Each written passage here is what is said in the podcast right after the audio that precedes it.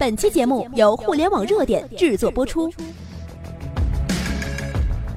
互联网头条新闻，重大事件，每天为你报道。德邦崔卫星给五星快递员每人十万金砖，说钱发多了，客户体验就好了。服务好顾客，重在做两件事情。一个呢，就是在业务上服务好顾客；第二个就是公司服务好服务顾客的员工。三月二十九号，在德邦二零一八年年会上，德邦董事长崔维星拿出重磅大奖，用价值八百二十万的黄金奖励过去为顾客做出优异服务的八十二名五星快递员。不仅如此，崔卫星承诺，二零一八年要让年会现场一千多人奖金翻倍，也希望员工都要立志在纽约买房，而不是上海和北京。这堪称空前绝后的员工激励和福利发生在德邦，一点也是不奇怪的。崔卫星直言，德邦的客户体验今后必须要有翻天覆地的变化，希望通过重金奖励激发末端主动服务客户的积极性。八十二块金砖，共计两万七千八百克，每块金砖价值十万元，还是税后的，共计价值八十二万元。这是德邦快递二零一八年年会上，德邦董事长崔卫星亲自颁发给八十二名快递员的黄金分量。除了金砖，这些快递员还各自收获了一枚由巴黎造币厂设计制作的快递员金星勋章，以及一套金星快递员制服。我们要让为客户服务的员工得到荣誉，得到实惠。崔卫星解释道：“只有成为德邦的五星快递员，才能获得这项重磅的奖励。而成为德邦五星快递员，条件也是非常苛刻的，不仅要大件的快递送货上楼，还要经过服务投诉少、时效快、运费合理、包装合格等等二十多个考核指标。”获得金砖奖励的这八十二名快递员都是连续十二个月的五星标准服务标兵。崔维星想给员工的奖励远不止于此啊！他现场承诺，二零一八年让现场一千多人奖金翻倍，如果不能翻倍，就是我崔维星的失败。对做出优异贡献的员工呢，就是要狠狠的给奖励的。德邦的客户体验必须要有翻天覆地的变化，希望通过重金奖励激发末端主动服务客户的积极性。崔维星的想法和办法简单直接又直击重点，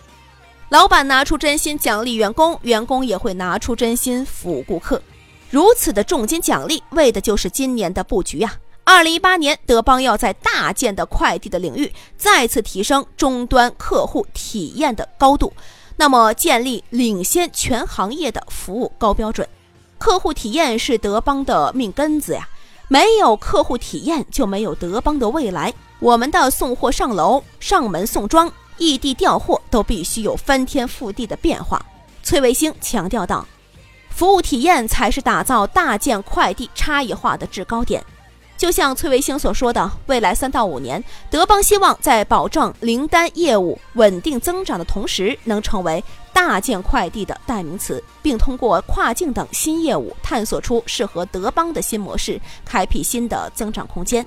为此，崔维星还表示，未来德邦还要针对不同市场、不同行业推出好的产品，邀请每个行业的专家来做解决方案。这是德邦成功登陆资本市场之后的首次年会，也是崔维星创业二十余年来承前启后的关键之年。选在这一年的开始，通过中奖优秀快递员，既是对过去德邦靠着精细化服务一路走过来的总结，也是对德邦在未来继续依靠提升服务往前迈进的指明灯。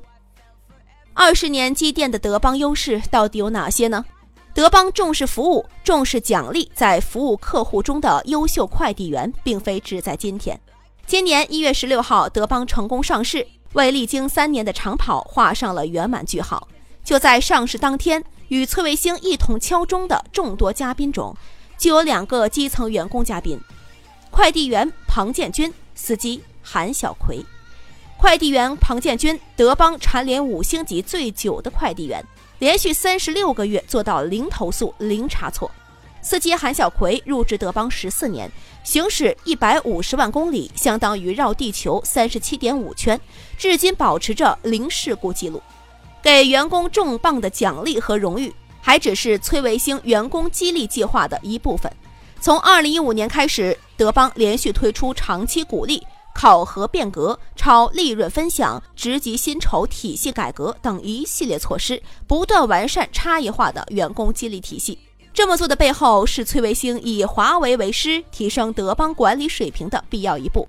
我们学了华为三年，也有一点突破，那就是要严格按照流程去做，确保把好的人和差的人都选出来，把好的人放在合适的岗位。差的人也转到合适的岗位。自研向华为学习企业内部激励制度的崔卫星已经非常自信，目前德邦的管理水平，即使是在快递行业，也只有顺丰才能和自己相提并论。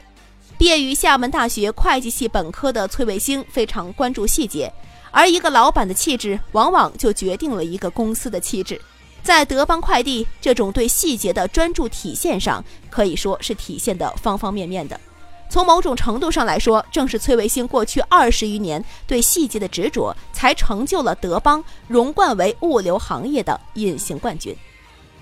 一九九六年，毅然选择自己创业的崔卫星，以崔氏货运的招牌，正式对外开展业务。两年之后，崔卫星承包了南方航空老干部货运处，开始规模化进军货运物流市场。二零零零年，德邦二字落定。不久之后的二零零一年，德邦开始进入公路快递领域，也就是零单货运市场。